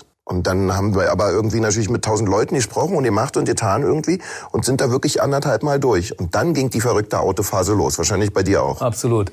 Ich habe mir damals einen Ford Scorpio gekauft. Oh. Äh, quasi ein fahrender Fernsehsessel. Dieses Auto hatte natürlich, wie alle Autos, die man nach der Wende gekauft hatte, diverse Fehler und ich musste den auch nach kurzer Zeit irgendwie wieder zurückgeben und das war nicht so einfach. Aber es war natürlich ein Schiff und ich wollte meinen Lader, den ich wirklich so liebevoll mit so viel Zeit und so viel Geld aufgebaut hatte, mit, mit Leuten zusammen und auf den ich so stolz war, ich wollte ihn nicht mehr haben. Hattet ihr ähnliche Gefühle damals, Dinge, die aus dem Osten waren, die man irgendwie nicht mehr haben wollte? Muss ja nicht ein Auto sein, irgendwelche anderen, wo ihr sagt, nee, das war Osten, will ich nicht mehr, ist jetzt eine neue Zeit? Gar nicht bei mir selbst. Ähm, ich war nicht wirklich so am Anfang so richtig fett auf Konsum. Aber bei meinen Eltern keine Spreewaldgurke, keine Eberswalder Würstchen, kein Bautzner Senf. Alles, also der Osten, diese ganzen Produkte waren verteufelt. Ich habe einen Freund, der war ganz clever. Der hat irgendwo, der hat 25.000 Schachteln Karo-Zigaretten gekauft und hat die in eine Garage gepackt. Da lagen die drei Jahre und da hat er die verkauft für zwei Mark. Das heißt, er hat die eingekauft für 60 Cent und du musst jetzt rechnen, 25.000 mal 1,40. So hat der Geld gemacht. Also der war ganz clever. Der hat, der hat das irgendwie, hat er das gerafft in seiner Bauernschleue, dass dieses Verteufeln von diesem Osten, dass das nur eine kurze Halbwertszeit hat. Ich gebe dir mal ein Beispiel. Ich war, hatte eine Einladung in diesem Jahr vom Kulturministerium in Kuba. Ich war in Havanna. Seit diesem Jahr dürfen Tätowierer sich da legal ein Gewerbe anmelden. Ich habe nicht in einem Hotel gewohnt, ich habe da bei einem Tätowierer geschlafen und habe viele Einheimische kennengelernt. Und die haben, glaube ich, ein ähnliches äh, Ding zu wandern, gerade wie wir damals kurz nach der Wende. Jetzt findet eine Öffnung statt. Ich habe dann mit den Leuten gesprochen und gesagt, haltet die guten Dinge fest. Und die sagte, egal was du uns erzählt, wir haben die Schnauze voll. Die haben uns hier 50 Jahre geknechtet, wir dürfen einmal in der Woche für eine Stunde Internet haben, wir haben die Schnauze voll davon. Egal was du hier noch gut findest, wir wollen was Neues. Und das ist, glaube ich, genau dieselbe Energie. Das war für uns auch so. Jedes Stück Osten, was wir 30 Jahre lang ja ertragen mussten, ich glaube, das war unbewusst in uns drin. Tritt es weg, schmeiß es auf den Müll, gib mir diese bunte Schokolade, egal ob die zehnmal beschissener ist als das andere ist. Ich glaube, das war so ein allgemeines Feeling, was da drin mhm. gesteckt hat. Das ist das, was es ist. Jana, habt ihr weiter stimmt, die ja. Dinge aus dem Osten genutzt und gekauft oder mehr so die Westsachen? Nee, das war schon genauso, wie du das auch sagst gerade. Also irgendwie war alles erstmal oll und erstmal alles neu haben wollen und, und ausprobieren, weil man das jetzt konnte. Also ich weiß noch, dass ich geraucht habe. Club, und das wollte ich natürlich nicht. Ich wollte auch so eine Schachtel, die man so auf macht. Wie, ich das aus, egal, was da ich wollte, ist. Wie aus dem Fernsehen. Ich habe mal Derrick geguckt und die haben immer so eine Klappschachteln gehabt. Sowas wollte ich haben, ganz platt. Und auch mit der Musik. Ich meine, für Musiker war das ja, ich habe in der Zeit noch keine Musik gemacht, aber äh, für die Musiker, die volle Seele vorher hatten, die standen auf einmal da und hatten eben auch nichts mehr zum Bespielen. Es ist vielleicht auch Jammern auf hohem Niveau. Viele hatten ja auch Geld angehauft, gehäufelt, aber letztendlich dann nicht mehr deinen Beruf ausüben zu können für die nächsten Jahre ist schon hart. Und da sind auch viele Bands dran zerbrochen und auch Künstler, sagen wir mal, Persönlichkeiten ist schon ein bisschen draufgegangen. Das ist ähm, sehr, sehr schade, wenn es dann auch irgendwann wiederkam. Aber in der Zeit ist viel passiert, was dann nicht mehr so rückgängig zu machen ist. Das ist schade. Ich glaube, Detlef zum Beispiel hat nichts mehr aus dem Osten benutzt, weil 65.000 Mark müssen ja irgendwo herkommen. Du hast erstmal den Westen leer gekauft komplett oder so. Ja, wenn du siehst, was ich so gekauft habe, ja. Also ich meine, Bertelsmann Lexikothek, irgendein Vertreter steht da vor der Tür und sagt so, hier, gucken Sie mal, 3400, hat er mir erst drin gesagt, als er drin war, weil sonst hätte ich ihn ja gleich wieder weggeschickt. Also hat er mir erst gesagt, hier tolles Angebot und so, diese, kennt ihr noch Bertelsmann Lexikotheken? Diese, ja, ja. ja ich muss ja nicht, wo ich die, brauch, nee, ich wusste ja nicht, wo ich die hinstellen soll, aber der war bei mir zu Hause und der war so nett und ich konnte ja Ratenzahlung machen. Irgendwann habe ich dann mich dazu entschieden zu sagen, okay, rate mal, wann ich zahle, also Ratenzahlung, ja. Und so hat sich das bei mir angehäuft. Dann habe ich irgendwann mal in Audi Cabrio für 1500 D-Mark im Monat. Irgendwie dachte ich, mache ich mal, weil ich hatte eine Freundin und die sollte ja sehen, dass ich irgendwie was kann. Habe aber zu Hause in einer Wohnung gewohnt, wo ich keine Miete gezahlt habe, in Friedrichshain in der Weichselstraße 13, wo kein warm Wasser war, kein Strom, äh, kein Licht, keine Heizung, weil ich das halt nicht zahlen konnte. Hatte das Geld nicht, ich habe im Wohnzimmer auf einer Matratze gewohnt, abends immer Kerzen angemacht, aber draußen ein Audi Cabrio zu stehen gehabt. Bis dann irgendwann um 7.20 Uhr an einem Montag die Bullen geklingelt haben. Und dich dann auch erstmal eingesperrt haben? Die haben mich dann erstmal mitgenommen, weil 2700 D-Mark davon waren sozusagen so beim Start und das musstest du ja dann absitzen in Tagessätzen. Und ich sollte 35 Tage dann ins Gefängnis, um diese 2700 D-Mark abzusitzen. Und war schon in einer Zelle da, äh, Justizvollzugsanstalt Plötzensee, mit äh, Besteck, mit äh, Bettwäsche, mit Handtüchern in meiner Zelle da rausgeguckt. Da waren irgendwie andere Insassen auf dem Hof und ich dachte so, was passiert? Und am Ende des Tages glücklicherweise kam eine Freundin, die in einer Volksbank gearbeitet hat, die sich das Geld geliehen hat, also einen Kredit aufgenommen hat und mich dann wieder ausgelöst hat. Aber das war so ein leichter Wendetiefpunkt bei mir. Ich habe ja vorher ganz viel probiert, irgendwie Geld zu verdienen, also auch illegal. Bin auf den Polenmarkt gefahren irgendwie, da hinter Frankfurt oder und habe da ganz viele Zigaretten äh, dann gekauft und die in die Hohlräume von meinem Auto gemacht mit einem Kumpel. Ich hatte einen Opel Kadett, auch GSI damals, von dem Generalspielgeld gekauft. Ja. Und der hatte einen Zweier Golf und dann haben wir da immer alles vollgestopft. Und dann sind wir nach Marzahn, Arnsfelde wieder rein, da zu den Vietnamesen dann hin, haben das direkt da dann an die verkauft und haben richtig gut Geld verdient bis die mich irgendwann erwischt haben. Und dann haben die meine gesamte Einraumwohnung hoch und runter gepfilzt. Ich war in Frankfurt oder da in einer Zollkontrolle und hab geheult wie ein Kind irgendwie, ja, weil das alles so schlimm war und die haben meine Wohnung auseinandergenommen. Das waren so die kleinen. Das haben sie aus uns gemacht. Grauen Erlebnisse, ja. In dieser Grauzone. Du wusstest ja nicht, was kannst du, was kannst du nicht, was darfst du, was darfst du nicht irgendwie, ja. Ich hab in Springfuhl, Lichtenberg, äh, mit einem kleinen Campingwagen mit einem Kumpel 200 Brötchen mit Belag äh, geschmiert mit meinen, mit unseren Freundinnen und mich dann dahingestellt an den Bahnhof und dachte, jetzt werde ich ein Imbissverkäufer, ein erfolgreicher. Und hatte am Ende des Tages von 200 Brötchen noch 198 und die anderen zwei hatten wir gegessen. Ich habe das auch gemacht. Imbiss, Oder? Ja, ich habe einen Imbissstand gehabt. Ich, aber weißt du, was uns eint? Wir sind alle in einem Alter und wir waren um die Wende, um die 20. Und wir haben, meine Eltern werden so eine Geschichten gar nicht mehr erzählen. Ja. Für uns war es klar, jetzt geht's los, weißt du, auch aufgrund unseres Alters. Und dann sind so eine Sachen natürlich ganz geil. Sowas erlebst du nicht als heute 20-Jähriger, ja, dass man mal guckt, wie weit kann man gehen und so. Das Was ist drin, bis, bis man mich hochnnimmt oder Ja, so. genau, ja. Wie, wie, weit geht's, ja? Ja. Wie, wie, wie groß ist die Grauzone, in der wir uns da bewegen? Ich habe damals von meinem ersten Westgeld, weil ich gehört hatte von meinem Onkel, der damals in Westdeutschland lebte, man muss, wenn man einkaufen geht, sich eine Bildzeitung kaufen. Und dann habe ich gedacht, okay, was mache ich mit meinem ersten Geld? Dann bin ich in einen äh, Penny-Supermarkt gegangen damals und äh, wollte natürlich so rüberkommen wie ein Westler. Also bin ich in den Supermarkt und dachte, was kenne ich hier von den Dingen, die hier rumstehen? Coca-Cola, zwei Büchsen, Haribo Gummitiere und eine Bildzeitung.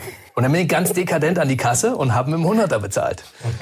Und dann habe ich 97 Mark 50 rausbekommen und dachte, so fühlt sich das also an, ein Westler zu sein. Guck mal an, Axel, was hast du mit deinem ersten Geld gekauft? Ich weiß echt nicht, was ich gekauft habe. Also von der Seite her, ich hatte ja alles gehabt, dadurch, dass ich äh, viel im Westen schon gereist bin, mehr oder weniger. Also ich hatte meine Levis-Hose, meine Adidas-Tonschuh, eine Lederjacke und weiß ich, das hatte ich eigentlich alles schon.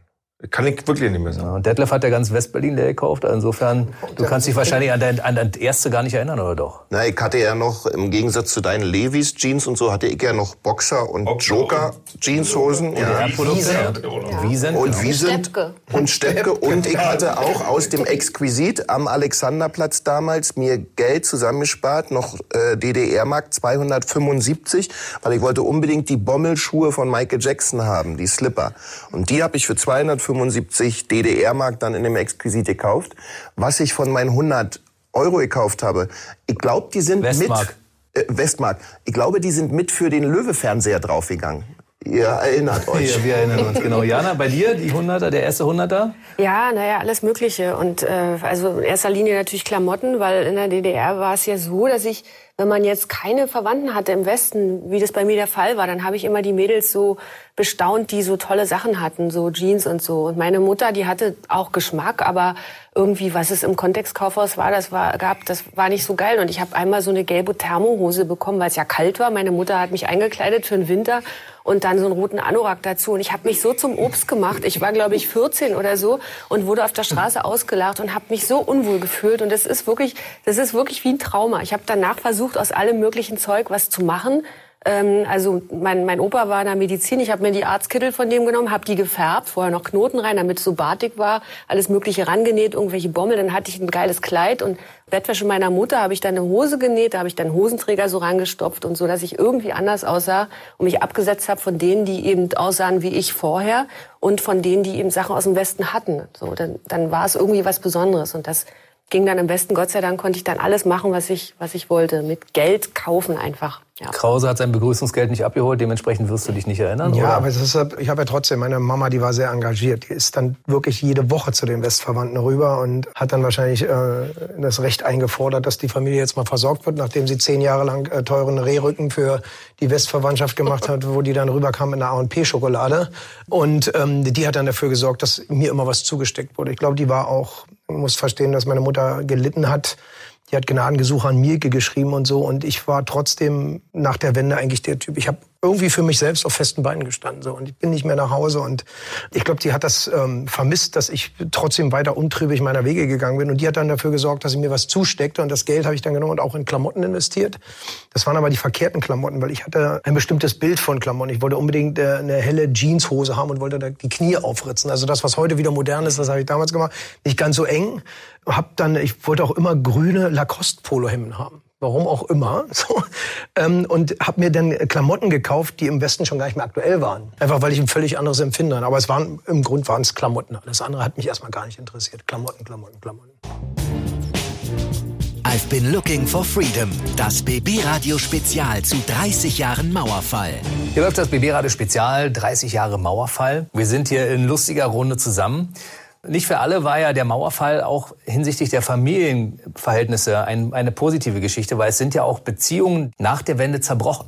Weil man hat die immer für die guten, tollen Westverwandten gehalten und am Ende hat man festgestellt, die kochen auch nur mit Wasser und das, was sie uns damals immer geschenkt haben, haben sie teilweise vom Amt wiederbekommen. Also ich weiß zum Beispiel aus eigenem Erleben, dass wir regelmäßig Pakete aus dem Westen bekamen und ich war sehr enttäuscht darüber, als ich irgendwann mal erfahren habe, dass äh, meine Tante uns Pakete geschickt hat und anschließend sich das Geld vom Amt wieder abgeholt hat, weil Pakete, die in den Osten geschickt wurden, wurden bezahlt. Und dass die Dinge, die da drin waren, auch äh, relativ günstig waren. Also wir waren dann offensichtlich doch nicht so wertvoll, wie sich das damals für mich anfühlte. Wie war es bei euch, Axel? Ich hatte mit der puckeligen Westverwandtschaft ja nichts zu tun. Also meine, meine Mama hat äh, noch irgendeinen so Typen geheiratet, der kam aus dem Westen. Und das war eigentlich ein Vollarsch. Und eine lustige Geschichte, da war ich gerade mal zehn oder elf. Und dann kam die pucklige Westverwandtschaft zu uns.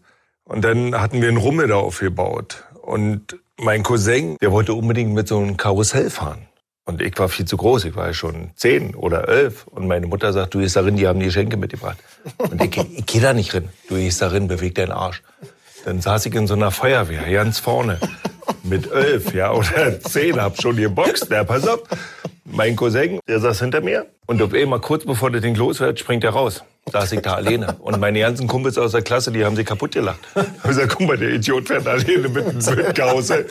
Du, Ich, ich bin, glaube ich, eine Woche hab ich mich krank schreiben lassen von der Schule, bin nicht mehr hingegangen. Ich habe mich so geschämt. Und das war so mein Kontakt mit, äh, mit der Punkte in Westverwandtschaft. Da hab ich gedacht, nee, sind sie alle so bescheuert? Ja, das war so oberpeinlich für mich.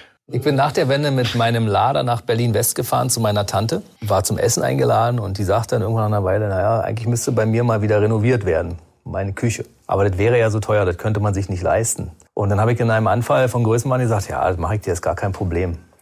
Naja, dann bekommst du auch ein bisschen Geld dafür. So, dann sind wir in einen Baumarkt gefahren und haben für 500, 800, 1000 Mark, also für mich für ein Vermögen, Tapeten, Bordüren, Kleber, Farben und alle möglichen Dinge gekauft.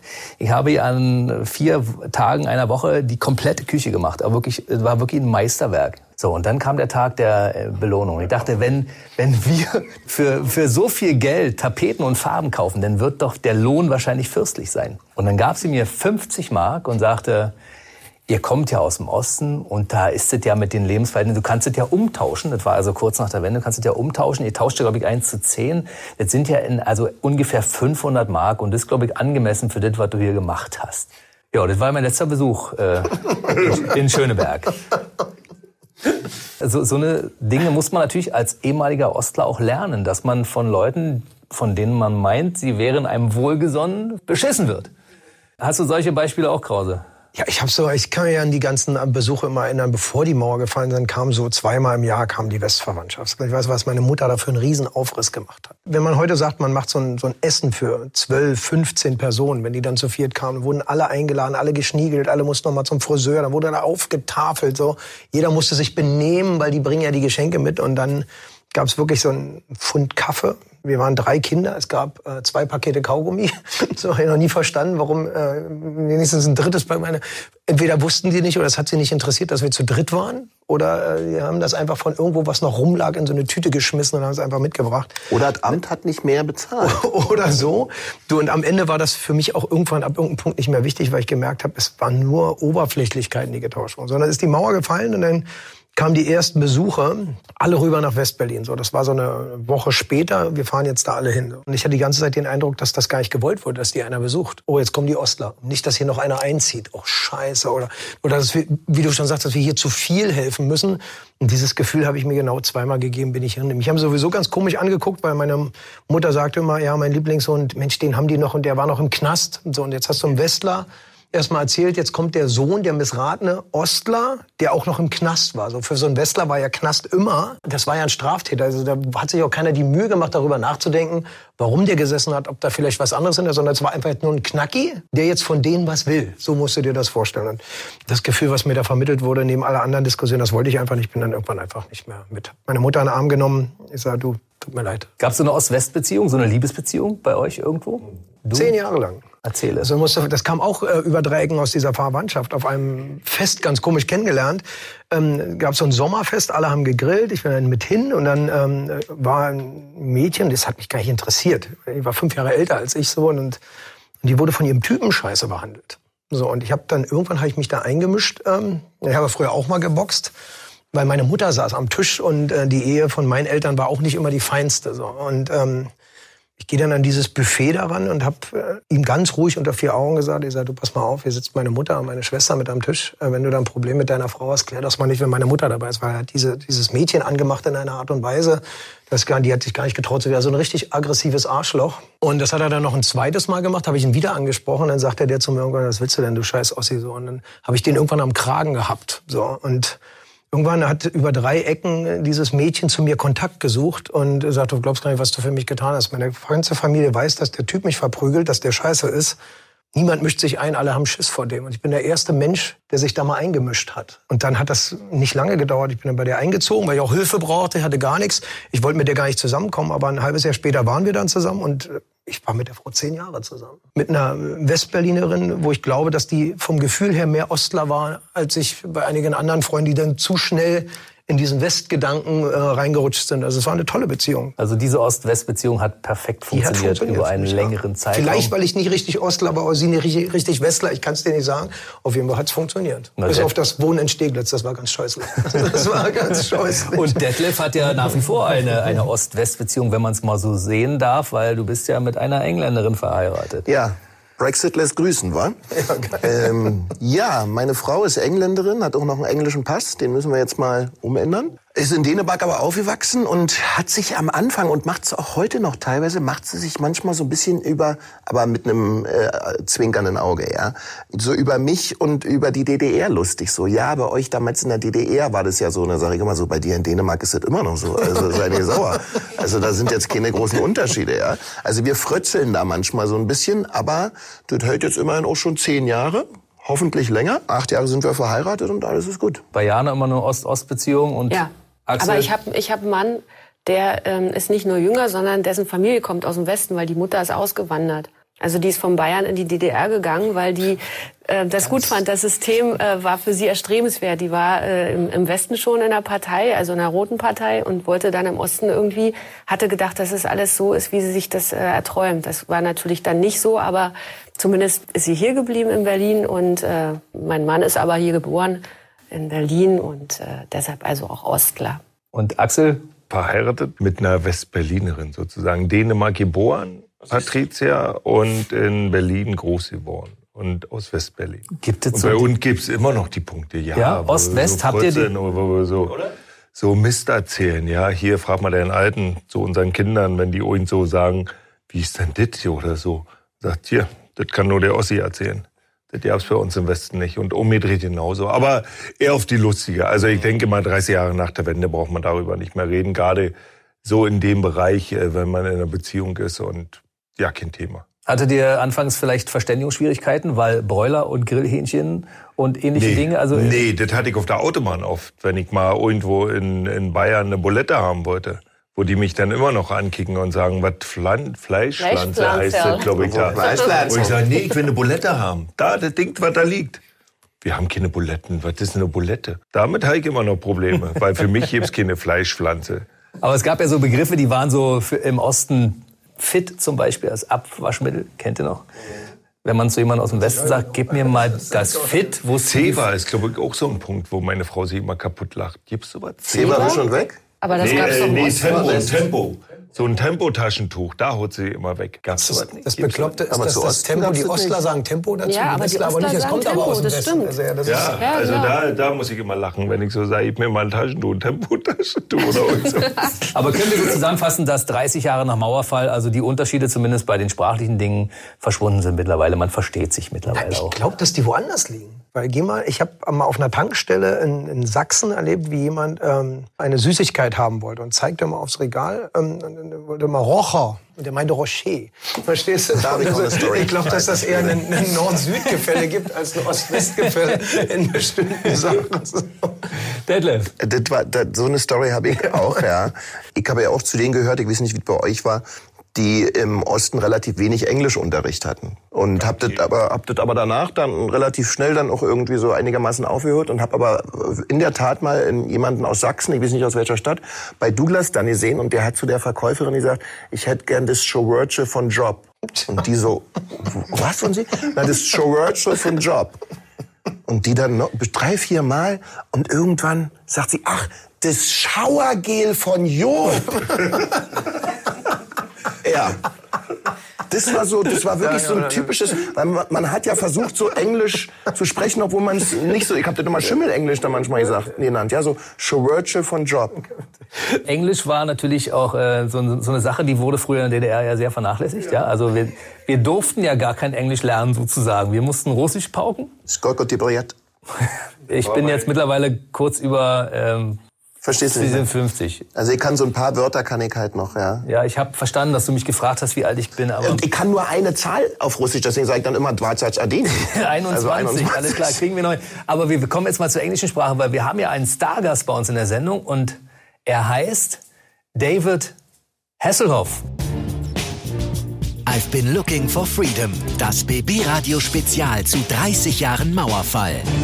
Hallo, Mr. Hasselhoff. Darf ich eigentlich David sagen? Call me David, that's fine. Wunderbar, David. Dann natürlich gleich meine erste Frage.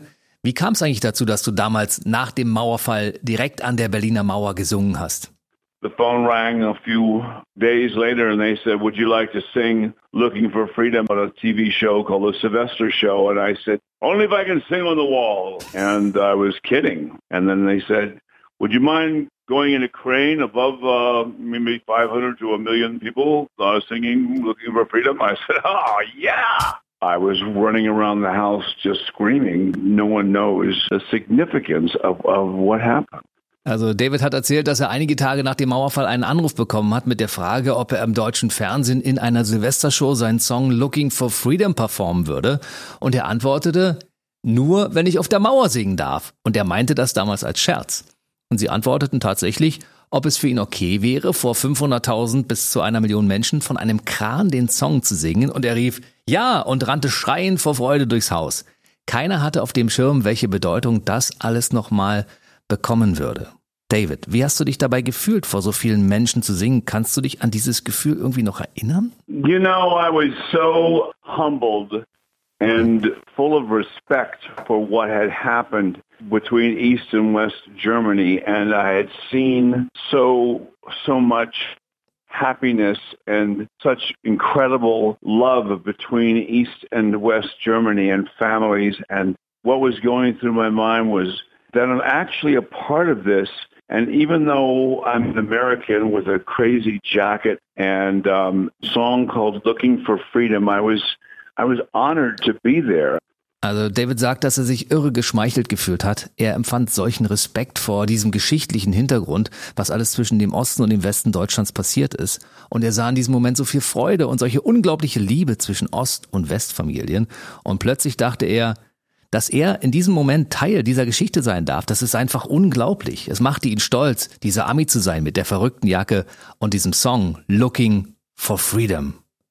David, hast du jemals daran gedacht, dass dein Song später eine solche Bedeutung haben würde? No, I had no idea. I thought it was just a song, and now I realize kind of why I was singing that song. It was a song that got in people's heads that made them feel like they had hope. And um, 30 years later, we are still looking for freedom and we are still looking for hope. It was why the wall came down, because people were rebelling and saying no.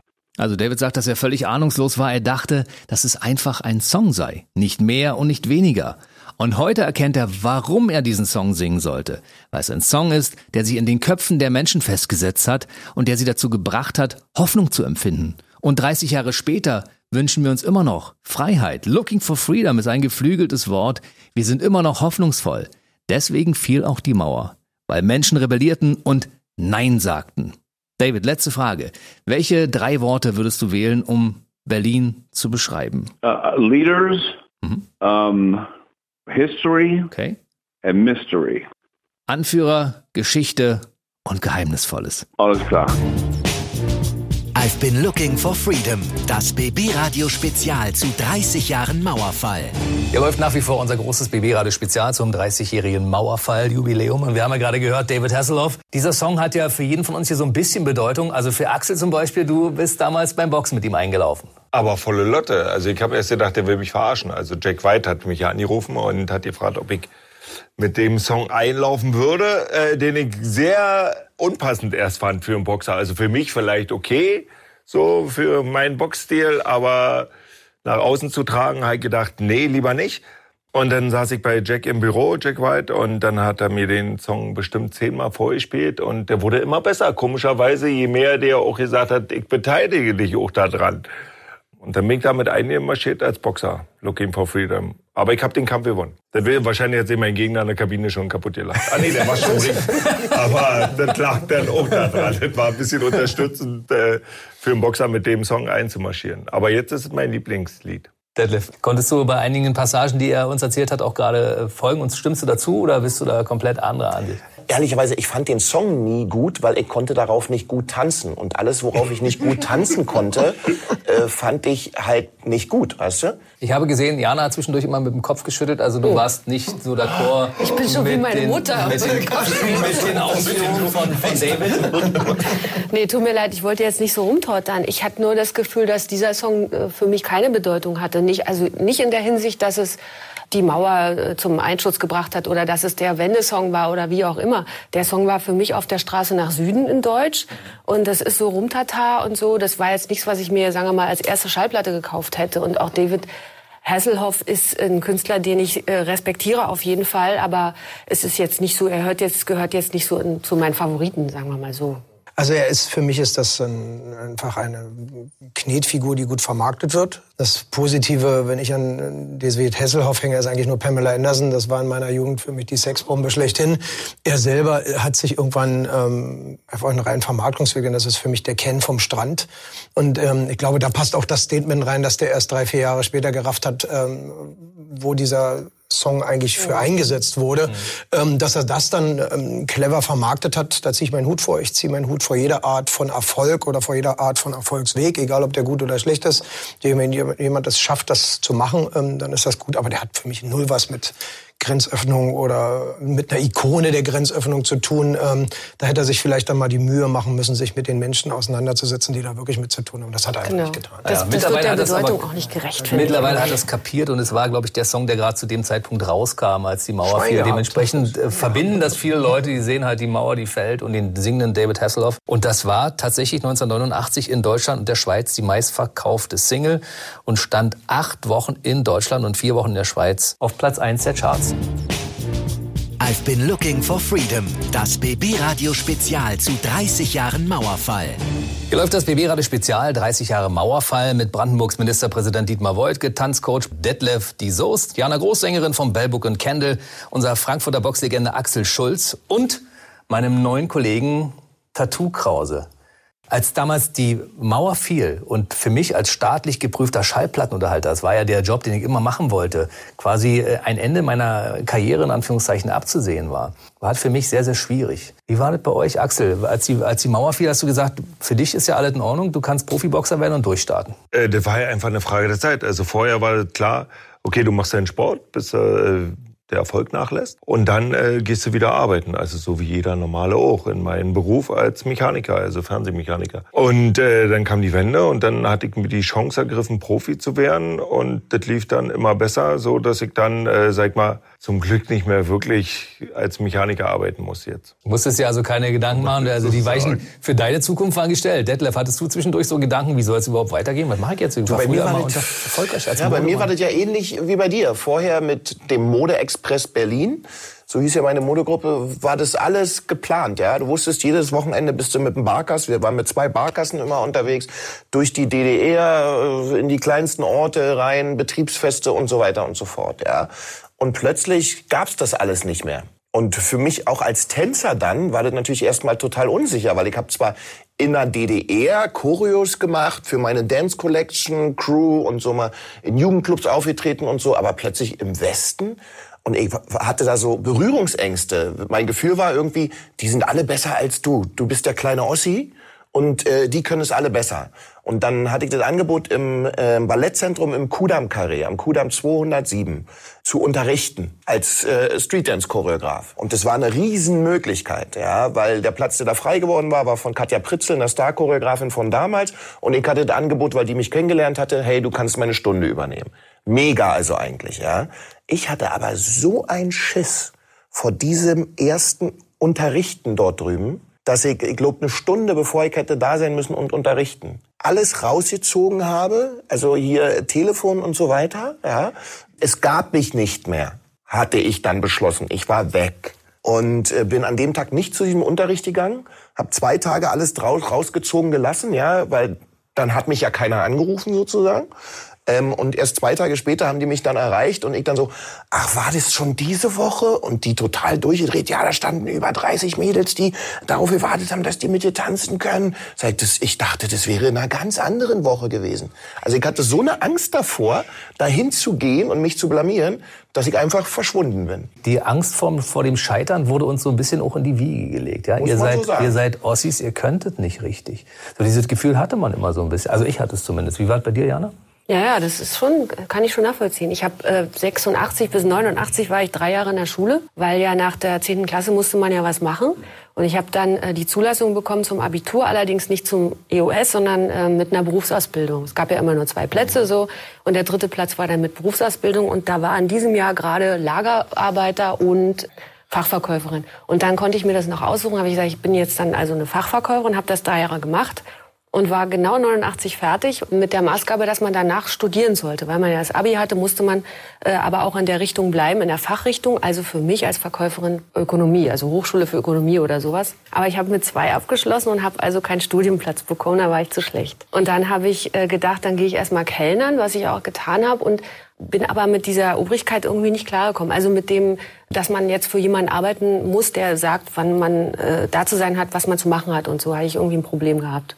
Und dann habe ich gedacht, mache ich mich selbstständig und mache einen Imbissstand auf. Das habe ich dann gemacht. Also Imbissstand in Köpenick war sehr erfolglos, aber hat, also ich hatte Spaß. Ich hatte, war mein eigener Herr und ich musste abends Geld rollen und so. Da war jetzt nicht viel übrig, aber irgendwie war es was schön. Es war so mein Ding. Dann eine Gastronomie und dann wissen wir ja die, die erfolgreiche Karriere bei Baerbock und Candle. Nee, Also dann kam, wurde ich erstmal schwanger, weil das wollte ich eigentlich auch, weil irgendwie die Existenz als Imbissverkäuferin, äh, es war nicht so erfüllend. Ich dachte irgendwie mit 20 muss man doch irgendwie was machen, was irgendwie, was irgendwie toll ist und, und noch schöner und so. Also das Kind war dann, mein, mein Sohn kam dann und dann war erstmal Baby und erstmal Babyjahr und genießen angesagt. Für Krause konnte es ja nicht irgendwie schlecht weitergehen, weil schlechter als aus dem Knast kommen geht ja eigentlich nicht. Für dich konnte es quasi nur bergauf gehen.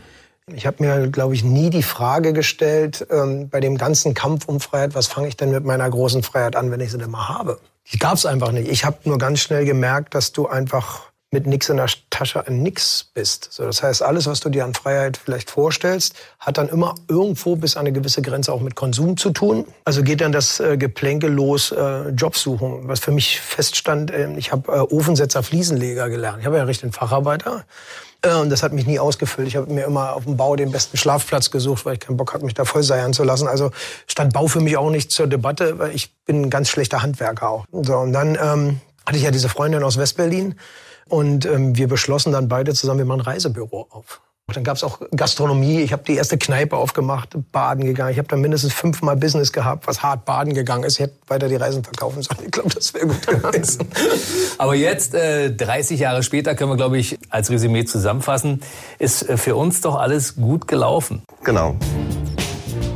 I've been looking for freedom. Das BB-Radio Spezial zu 30 Jahren Mauerfall. Herzlichen Dank an äh, Brandenburgs Ministerpräsident Dietmar Woidke, Tanzcoach und Buchautor Detlef die Soest, Diana Groß von Baerbook Kendall, Axel Schulz aus Frankfurt, unser Boxer, Daniel Tattoo-Krause, wir sehen uns ja jetzt öfter hier, weil du ja jeden Samstag eine Sendung zu moderieren hast.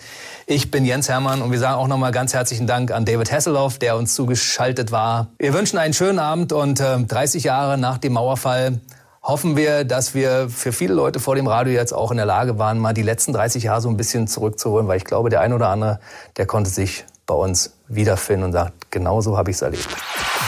Der BB Radio Mitternachtstalk. Jede Nacht ab 0 Uhr. Und der neueste Podcast jeden Mittwoch.